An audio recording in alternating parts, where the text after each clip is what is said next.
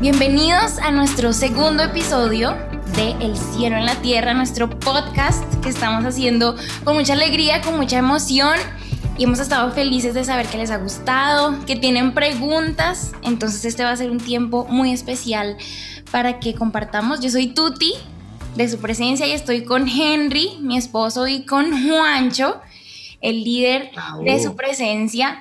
Cuéntenme cómo están, cómo se sienten de, este, de estar en este segundo episodio. Bien, bien, muy emocionados. Ah, hicimos el primer episodio como un piloto sin saber si iba a haber segundo, pero parece que, que, tuvo más acogida el podcast de lo que nosotros pensamos. Así que gracias a todas las personas que lo han escuchado, lo han compartido y que también nos han dicho que quieren escuchar en este podcast. Hoy traemos un tema bien, bien especial, pero voy a dejar que Juan David sea la persona que introduzca lo que vamos a estar hablando el día de hoy, porque responde a una pregunta que muchas personas estuvieron escribiendo a través de esa casilla de preguntas de Instagram y a través de otras redes sociales y creo que es un tema muy relevante y que a todos nos va a bendecir mucho. Así es, nos han preguntado qué es adoración y cómo adorar. A grosso modo, ha habido muchas preguntas alrededor de eso y queremos contestarlo. No queremos dar por sentado que sabemos qué es y cómo hacerlo. Por eso vamos a dedicar un tiempo especial aquí, Henry, Tuti y yo, para hablar con, con ustedes acerca de esto. Buenísimo. Bueno, no sé si a ustedes les ha pasado que muchas veces para entender lo que es algo, tienen que entender lo que no es, ¿sí? De pronto muchas veces uno para enseñarle algo a una persona que está aprendiendo, no sé, por ejemplo, inglés o determinado idioma, mire, así no se dice para aprender lo que sí se dice. Listo. Entonces, para definir primero lo que es adoración, necesitamos aclarar antes el significado de algunas palabras que se relacionan, pero que muchas veces se confunden con lo que es adoración. Entonces, lo primero, acción de gracias. Acción de gracias es algo que muchas personas dirían, no, pues la acción de gracias y la adoración probablemente sean exactamente lo mismo. Pero la acción de gracias y la adoración son diferentes y ya vamos a ver exactamente qué es la adoración. Pero ténganlo ahí, va a valer la pena la espera eh, entonces, para saber lo que es la acción de gracias, pues vamos obviamente a la, a, la, a la, semántica de la palabra como tal, y es dar gracias, es agradecer, es tener un sentido de gratitud que se manifiesta a través de una acción. ¿A quién? Pues obviamente en nuestro caso a Dios. ¿Por qué? Por lo que Él ya hizo en el pasado. Algo que me encanta, por ejemplo, de los salmos es que una y otra vez este himnario y, y, esta, como estas memorias, estos recuerdos que tiene el pueblo de Israel están diciendo, el Señor en el pasado hizo milagros, el Señor en el pasado abrió el mar rojo en dos, recuerden que el Señor es bueno. Entonces la acción de gracias se, hace o se tiene en cuenta sobre cosas que Dios ya hizo en el pasado, pero saben también por algo que Dios hará. Nosotros damos gracias por cosas que Dios va a hacer en el futuro. Entonces está esa canción famosa que nosotros hemos cantado en nuestra iglesia y es, aunque no pueda ver, sé que está sobrando. Entonces nosotros damos gracias a Dios por esas cosas que estamos esperando que sucedan, que de pronto en nuestra vida no hemos, visto, no hemos visto, perdón, como una realidad, pero que sabemos que en algún momento Dios lo va a hacer. Porque podemos dar gracias, gracias, perdón, por cosas en el futuro que Dios hará, sanidad, provisión, milagros, su presencia misma en medio de nosotros. El Salmo 104 dice, entren por sus puertas con acción de gracias, por sus atrios con alabanza. Y algo que me impresiona de la acción de gracias es que aunque se, eh, se diferencia, digamos, de la adoración en su significado, hace parte del preámbulo para la adoración, porque si yo no doy gracias, fíjense que yo no puedo entrar a la presencia de Dios. Entonces, ¿qué me parece impresionante? Y es que el corazón de Dios no se mueve a través de queja, el corazón de Dios no se mueve a través de la ira, el corazón de Dios no se mueve a través de la lástima, el corazón de Dios se mueve a través de la gratitud. Entonces, Tengamos eso presente porque nosotros muchas veces nos quejamos, estamos supremamente tristes, diciendo Dios debería hacer esto, pero la verdad es que eso no nos va a dar entrada a la presencia de Dios para que algo suceda en su corazón. Lo que va a cambiar su corazón es la gratitud. Lo segundo, la segunda palabra es alabanza. Y aquí ah, me parece bien chistoso porque yo siempre pensaba que la alabanza era la parte rápida de nuestras canciones que cantábamos todos los domingos o todos los sábados en nuestras congregaciones, pero me he dado cuenta que la alabanza va mucho más allá. ¿Por qué quiero decir esto? Porque si ustedes se dan cuenta, muchas personas creen que la alabanza tiene que ver con música y la alabanza va mucho más allá. Entonces, ¿qué es alabanza? Es exaltar a una persona por sus virtudes. Entonces, en el caso de Tuti, eh, me encanta tu pelo, me encantan tus ojos, Yo la estoy alabando por atributos que ella tiene. De esa misma manera nosotros alabamos a Dios cuando exaltamos o resaltamos atributos de quién es Él. Lo que Él es, obviamente, lo que Él ha hecho y también lo que Él va a hacer. Y aquí quiero decir algo y es que para que nosotros podamos alabar a Dios de manera efectiva, tenemos que conocerlo. Para yo alabar a una persona y poder alabar las, los adjetivos que mejor describen a esa persona, tengo que conocerla. Entonces, acción de gracias y alabanza, aunque están relacionados con adoración, no necesariamente significan adoración, ¿verdad? Tremendo, espectacular. Pues yo creo que los que están escuchando este podcast, igual que, que Tuti y yo, estamos pues como reflexionando mucho acerca de lo que Henry habla, porque pues ah, la acción de gracias y la alabanza son aspectos muy importantes, no solo para la materia de la alabanza y la oración, sino para la vida misma. La Biblia dice que, que el que dice amar a Dios pero odia a su prójimo es un mentiroso. Entonces, ¿cómo, cómo lo, cómo, qué es lo que yo estaba reflexionando mientras usted hablaba, Henry? Es que eh, la, la acción de gracias debe formar parte de nuestra vida diaria. Si nosotros no le decimos gracias a los seres humanos que sí vemos, ¿cómo le vamos a dar gracias al Dios que no vemos? Si nosotros eh, no, no alabamos a otras personas que están a nuestro alrededor, ¿cómo pretendemos alabar a un Dios que, que, que, no conocemos tanto, por decirlo de alguna manera, como, como, como nuestra esposa, como nuestro esposo? Entonces yo creo que un adorador se conoce en su trato con otros seres humanos. O sea, si yo le doy gracias a mi esposa por hacer el desayuno tan rico, o le doy gracias a mi hijo por ayudarme en esto, le doy gracias a mi esposo por trabajar, por las cosas obvias, pues voy a ejercitarme en ser un mejor adorador y probablemente cuando me acerque a Dios también le vaya a dar gracias por lo que damos por sentado, por el aire, por poder respirar, por la vida, etcétera. Entonces, pues súper, la verdad me parece me parece espectacular. Y creo yo que el adorador se conoce en lo horizontal, o sea, el adorador que pretende ser un gran adorador vertical, es decir, en nuestra relación con Dios, se conoce también en su relación horizontal, ¿no? Entonces tengamos eso presente. Y también viene la adoración, ese es otro término, así como Henry decía, creemos que la alabanza es lo rápido y la adoración es lo lento. La adoración es cuando empezamos a llorar, la adoración es cuando, cuando, ay, muchas, algunas personas dijeron algo interesante acerca del cristianismo y es que sus reuniones consisten de, de dos momentos, uno de de cantar y otro de escuchar palabra, pero dentro de la parte de cantar hay otros dos momentos, el momento de la alegría y el momento de la tristeza. y cuando yo escuché eso me pareció muy curioso porque obviamente si alguien no tiene ni idea de lo que estamos haciendo, pues primero nos ve felices, saltar, eh, reírnos y después nos ve tristes, llorando y dirán, esta gente será que es bipolar o es, o es, o, qué, les pasa, pero no entienden eh, muchos eh, de manera externa de qué se trata la adoración, pero también muchos de, dentro del cristianismo tampoco puede que entiendan de qué se trata la adoración y, de pronto se sientan raros mirando a su alrededor diciendo, ¿y esta gente por qué está llorando? Pues yo me voy a obligar a llorar también a ver si es que eso es adorar, pero es que la adoración es intimidad con Dios. Imagínense, les voy a contar una, una cosa muy personal y espero que mi esposa no me regañe por eso. Pero mi esposa en estos días le habló a su papá y, le, tocó el hombro y le dijo, mírame los ojos, esto que vamos a decir realmente te hace feliz. Y él se le aguaron los ojos y le respondió, tan linda que eres. Y ella, cuando mi esposa me, me, contó esa historia a mí, a mí también se me aguaron los ojos y dije, tan lindo que es mi suegro. ¿Por qué? Porque cuando hay una relación muy estrecha de amor, por ejemplo, entre padre e hijo, o, entre esposo y esposa o entre dos amigos o lo que sea, generalmente nuestro corazón se abre y, entramos en algo que se llama intimidad. Y cuando entramos en la intimidad, probablemente algunas lágrimas vayan a, a, salir. Y por eso es que, es que lloramos. No es que en la, en la adoración haya una regla y es que hay que llorar. No. Pero sí, cuando entramos en intimidad con una persona, pues obviamente esos sentimientos sí afloran. Entonces, adoración es intimidad con Dios. Y no es posible llegar a esa intimidad sin haber eh, dado gracias y sin haber alabado.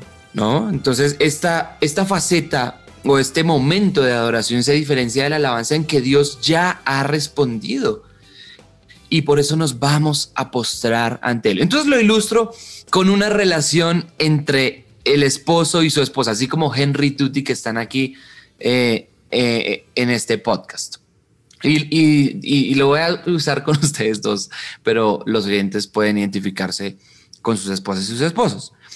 Supongamos que eh, Tuti quiso tener un detalle especial con Henry una mañana y hacerle un desayuno especial. Supongamos que ella se esforzó, hizo unos pancakes espectaculares y una, y una bebida increíble, hizo un desayuno maravilloso como los que ellos saben hacer para los que los conocen.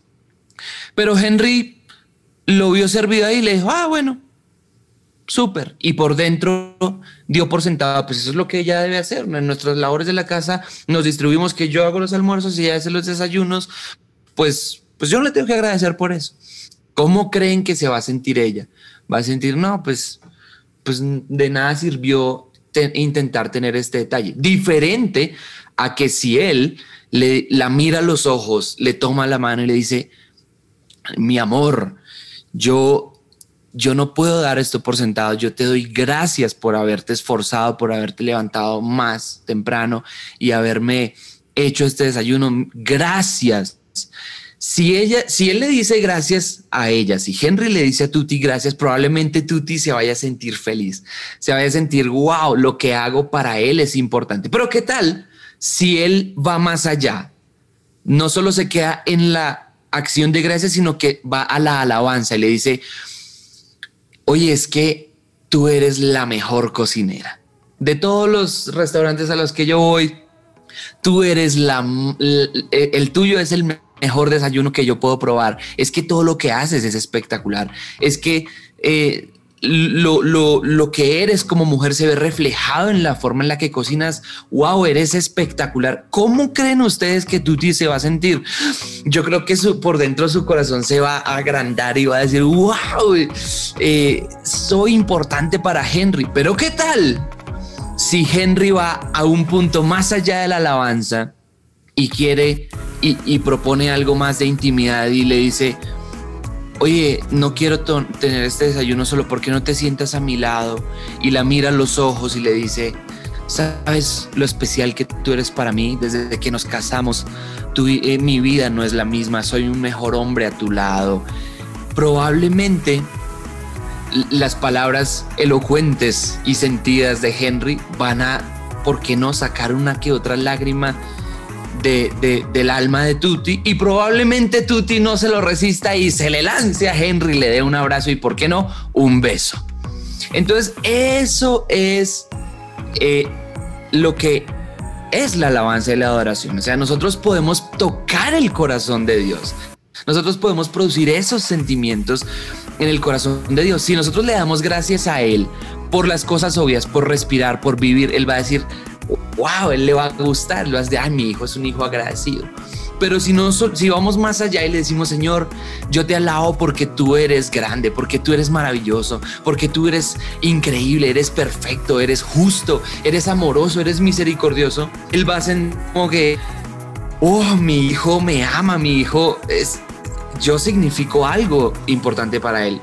Y si nosotros vamos más allá y le decimos, Señor, yo cuánto te amo, no puedo vivir sin ti, eres el aire que respiro, probablemente Dios no se vaya a resistir y se abalance hacia nosotros, nos abrace, nos dé un beso de papá y nos manifieste su presencia. Entonces de eso se trata alabar y adorar. No es un ritual, no es algo aprendido, es una relación, es algo que que hacemos para estrechar nuestros lazos con Dios. Espectacular, Juancho, tremendo. Yo creo que a nadie se le va a olvidar el ejemplo del desayuno y todo el mundo va a tener súper claro porque creo que ese tipo de imágenes tan concretas nos llevan al entendimiento de verdades un poco más abstractas como, como la adoración. Eh, algo que quiero notar y volver a recalcar es que nada tiene que ver la alabanza y la adoración con la música. Y aunque la música sí es una expresión de alabanza y adoración a Dios, esas personas que de pronto dicen, no, yo ni la flauta dulce toco, nada que ver con la guitarra, yo no canto, o sea, lejísimos pues de, de, los talentos musicales, o yo soy un artista plástico, o soy un chef, o lo que sea, dense cuenta que nada tiene que ver la adoración con, con los dones musicales, así que esto es para todos nosotros. Algo que me encanta saber es que todos nosotros nacimos con una necesidad de adorar. Y si nosotros no adoramos a Dios, si nosotros no llenamos en nuestro corazón esa necesidad con su presencia, lo que va a suceder es que nosotros vamos a empezar a adorar otras cosas. Entonces, si seguimos ese camino que nos han enseñado así en la iglesia, acción de gracias, alabanza y adoración, que quizás es un modelo, ¿verdad? Para que nosotros tengamos presente lo que tenemos que hacer cuando salimos de la iglesia en nuestra vida real, nosotros vamos a experimentar esa presencia de Dios. Bien, y pensando en lo que hablábamos de cómo y cuánto necesitamos conocer a Dios para adorarlo, me estaba acordando de una historia de mi adolescencia de mi maestra de canto, la primera maestra de canto que yo tuve, que ella fue la que me introdujo al gospel y todos esos cantantes espectaculares que tanto admiro. Y ella me regaló un CD en el cual había como 15 canciones y entre esas había una que se llama Falling in Love with Jesus. Entonces, esa desde mis 14 años o 13 años, esa. Falling in love with Jesus. Esa que la idea era que Juancho la cantara en nuestro matrimonio, pero se fue de viaje. pero bueno, esa canción fue, muy especial y, y, yo creo que ella no se imaginó el resultado que ese disco iba a tener, ni porque eh, yo escuchaba la canción y me encantaba, pero un día yo dije, bueno, voy a encerrarme y Señor, yo no quiero solamente estar en la iglesia y adorarte en la iglesia, sino aquí en mi casa, o sea, yo quiero conocerte. Y yo puse esa canción y me acuerdo que la empecé a cantar y yo lloré y lloré y lloraba y lloraba y lloraba. y duré, no sé cuántas veces repetí esa canción y cuántos minutos pasaron, pero ahí algo cambió en mí porque yo entendí que por medio de, la alabanza y de la adoración, de expresarle a, Dios mi amor y, lo que yo sentía y pensaba acerca de Él, yo podía conocerlo más íntimamente. Y desde ese momento yo, yo dije, uy, no, entonces voy a ser una adoradora y voy a aprovechar el tiempo en la iglesia, pero también mi tiempo a solas con Dios. Y me di cuenta que mientras yo más adoraba y más amaba a Dios, más fácil me era adorarlo y cantar más y encontrar más cosas buenas acerca de Él. Y empecé a hacer cosas que tal vez uno en la adolescente le da pena, entonces ya no me importaba levantar las manos, yo quería saltar, yo quería cantar fuerte, sonreía, lloraba, como decía Juancho.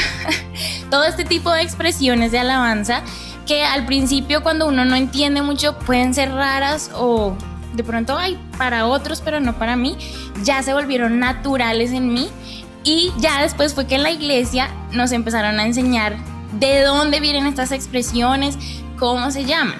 Y resulta que en la Biblia nosotros encontramos, bueno, alaban al Señor o adoración, alabanza, adoración, gratitud, pero estas palabras tienen raíces y, diferentes porque vienen del hebreo, entonces aunque las traducen como alabanza y adoración en la mayoría de los versículos, muchas son realmente posturas diferentes o expresiones diferentes. Entonces vamos a hablarles un poco de eso para que también identifiquen las que ustedes ya hacen o las que tienen que incluir en su expresión de alabanza. Entonces, hay una espectacular que es Barak, que es B-A-R-A-K, y significa esperar en silencio, postrado en adoración. Algo así fue lo que yo viví ese día en, en mis 14 años en mi cuarto.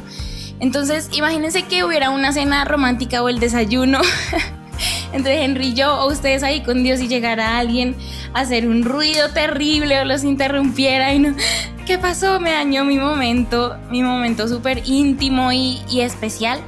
Algo así es cuando estamos en silencio, postrados, no importa nada más, no importa nadie más, sino solo Dios y nosotros. Y esto me encanta porque a veces uno dice, no, tengo que alabar a Dios y cuando esté ahí tengo que decir y decir y decir y hablar y hablar pero a veces llega un momento en el que simplemente estamos con Dios y podemos estar en silencio y puede que Él nos hable o simplemente la convicción de que Él está con nosotros es algo que nos bendice tremendamente. Entonces eso es Barak. Hay otra que es Yada, Y-A-D-A-H, que es una expresión de gratitud en público, levantar las manos como un niño.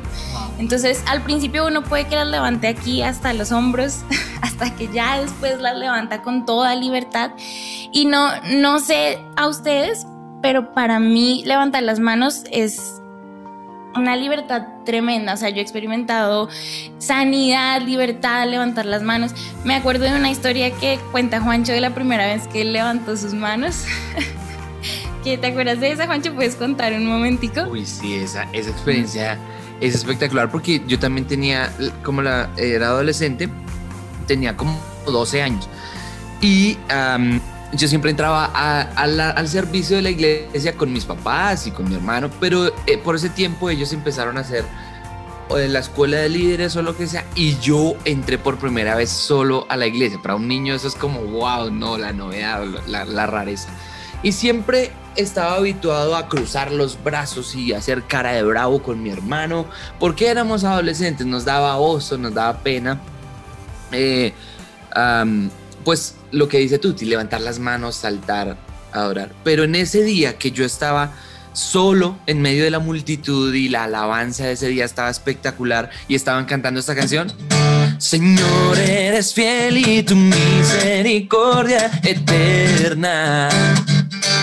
Yo me acuerdo que esa canción me encantaba, yo había sido recientemente bautizado en el Espíritu Santo y ya sentía un fuego ardiendo dentro de mí cuando de repente pasaron al pregón. Gente de toda lengua y nación, de generación a generación. Y ese coro yo no pude aguantarlo. Yo levanté mis manos por primera vez, empecé a saltar y me sentí libre como nunca antes. Sentí como si unas cadenas se hubieran roto y yo lloraba, saltaba y fui libre por primera vez.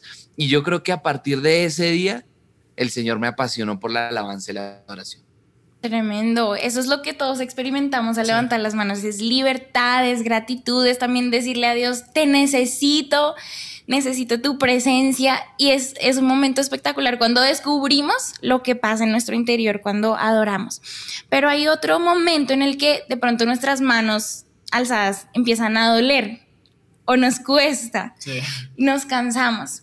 Ahí encontramos la palabra toda T-O-D-A-H, que es un sacrificio de alabanza. A veces no queremos, a veces nos duele, a veces, no sé, hay ciertas dificultades en nuestra vida y uno le está costando encontrar ese, esa motivación de pronto para adorar. Pero hay algo muy importante y es que la Biblia dice algo que dice el Señor acerca de nosotros y es, este pueblo he creado para mí, mis alabanzas publicará. Y ese es el propósito que todos tenemos como hijos de Dios y como creación de Dios y es adorarlo. Entonces, aunque no lo quiera, aunque a veces no lo sienta, yo lo hago. Y ahí se rompe una barrera también, no sé, de pronto a veces uno llega cansado, no quiere y lo hace y ya todo lo demás pierde importancia y experimentamos esa libertad. No sé, mi amor, ¿te ha pasado algo así? Sí, sí, de hecho quería compartirlo y es que recuerdo muy bien a mis 19 años yo estaba pasando por un momento muy difícil, muy difícil. Y yo entré en una, en una tristeza profunda, o sea, fue demasiado fuerte. Y recuerdo que entré a una reunión un día miércoles y yo no recuerdo que estábamos cantando, pero el hecho es que yo ya hacía parte del equipo de alabanza y pues se supone que los de alabanza son los que tienen que levantar las manos, adorar, saltar. Y yo, la verdad, me senté y yo solamente podía llorar. Y yo sentí en mi corazón que el Espíritu Santo me dijo, levántate, levanta tus manos y canta, canta con pasión como si no hubiera tristeza, o sea, como si yo ya hubiera respondido eso que tú estás necesitando. Y yo recuerdo que yo me puse de pie y llorando así, mejor dicho, atacado de, del llanto, levanté mis manos y yo, miren, literalmente, yo pude ver con mis ojos espirituales el cielo abrirse y, al Señor Jesús sentado en el trono. fue, una, fue una visión impresionante. Y recordé de inmediato la historia de Esteban, como Esteban, como ofrece su vida como un sacrificio y él puede ver al Señor eh, en ese sacrificio de adoración que pues en este caso no fue levantar sus manos, sino fue su vida misma. Entonces, algo que me impresiona es que la adoración y la alabanza y la acción de gracias no son para nosotros, realmente son para el Señor. Y muchos de nosotros uh, cuando estamos de pronto experimentando situaciones difíciles o tenemos algún pensamiento en contra de Dios o simplemente Dios no nos dio algo que nosotros queríamos o estábamos pidiendo, no adoramos como si eso nos, como si eso le fuera a quitar divinidad a Dios. Pero realmente es que Él sigue sentado en su trono y nosotros adoramos porque él lo merece, pero también para beneficio propio. En medio de ese desierto, miren, yo estaba pasando una situación demasiado fuerte, fue demasiado dura y yo ahí recibí esperanza. Entonces, si hay personas que hoy nos estén escuchando que dicen, hace mucho no me conecto con mi iglesia, hace mucho no levanto las manos en un servicio, eh, simplemente me siento o coloco la alabanza o la adoración mientras estoy lavando los platos, paren, paren porque se están perdiendo de un beneficio espectacular al ofrecer sacrificio de alabanza delante de nuestro Dios. La cuarta palabra es samar con Z, Z-A-M-A-R y es una alabanza instrumental y cantada. Entonces miren cómo acabamos de hablar de tres maneras de expresión que no incluyen ningún tipo de música, pero Samar incluye esa alabanza que tiene un cántico nuevo, que es una alabanza que se canta, que se toca, ¿listo? Entonces para aquellos que dicen soy músico, entonces no puedo ser adorador, no, pues claro que sí puede ser adorador, mire, que hay una forma de alabar y adorar. Feo. O, Igual, voy a. Sí, cante feo que el Señor tiene autotune allá en el cielo, no importa, él lo escucha bien porque él escucha corazones. y ah, la quinta es Shabak, es S-H-A-B-A CH y es gritar y declarar victoria. Es un grito de júbilo cuando nosotros hemos experimentado la respuesta de Dios. O sea, imagínense salir a la guerra y ganar la guerra.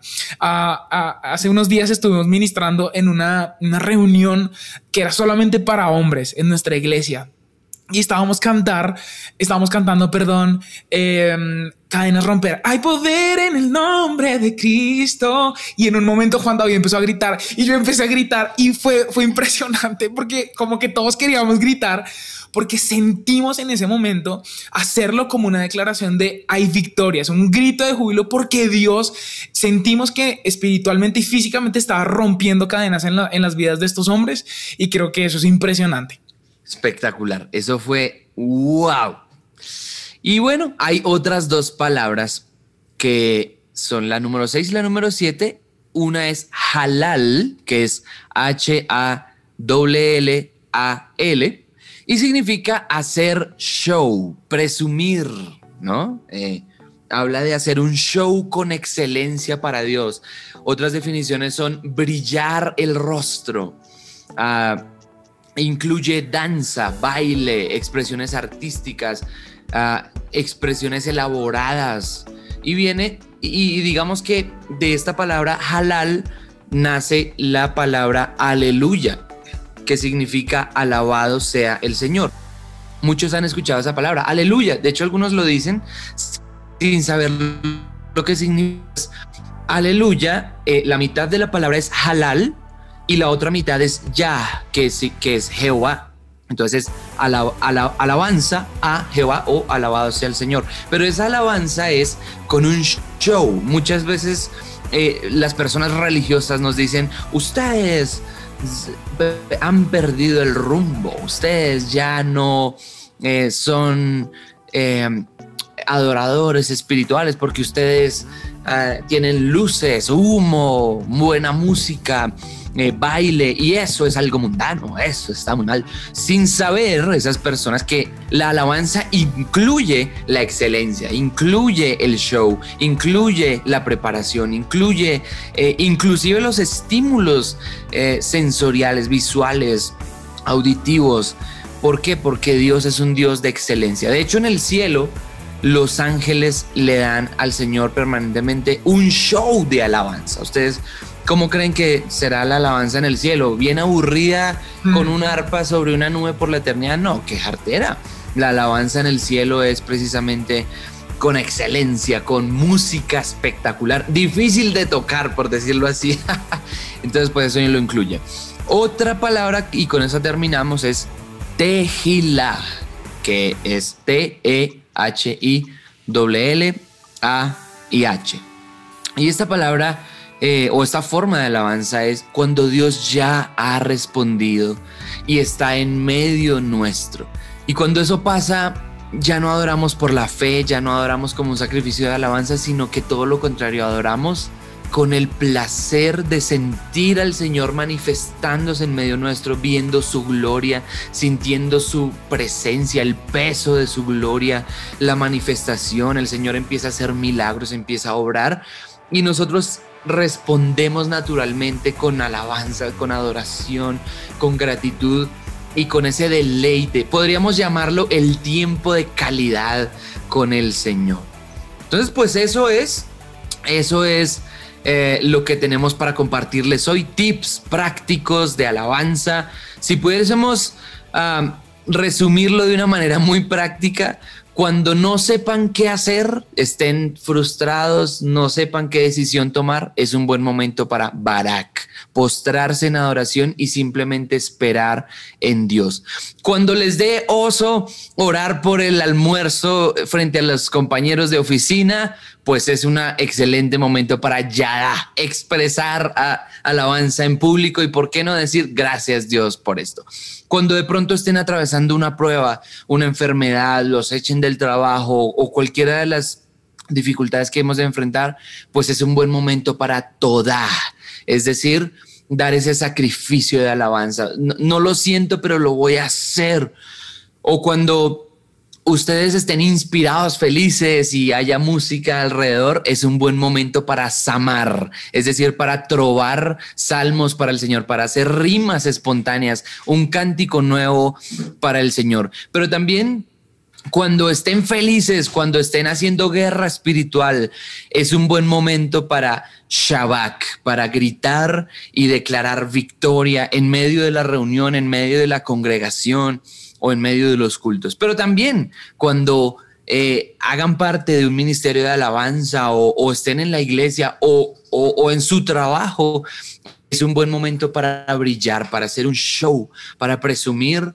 Eh, y halal, darle alabanza al Señor. Pero también cuando ustedes a las 6 de la mañana, 5 de la mañana o, algo así, eh, en, su, en su tiempo de oración, sientan que están en un momento de intimidad y Dios ya ha respondido, es un excelente momento para tejila, para disfrutar esos momentos de intimidad, de paz y de disfrute con el Señor.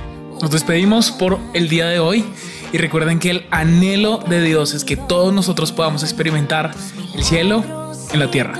Chao.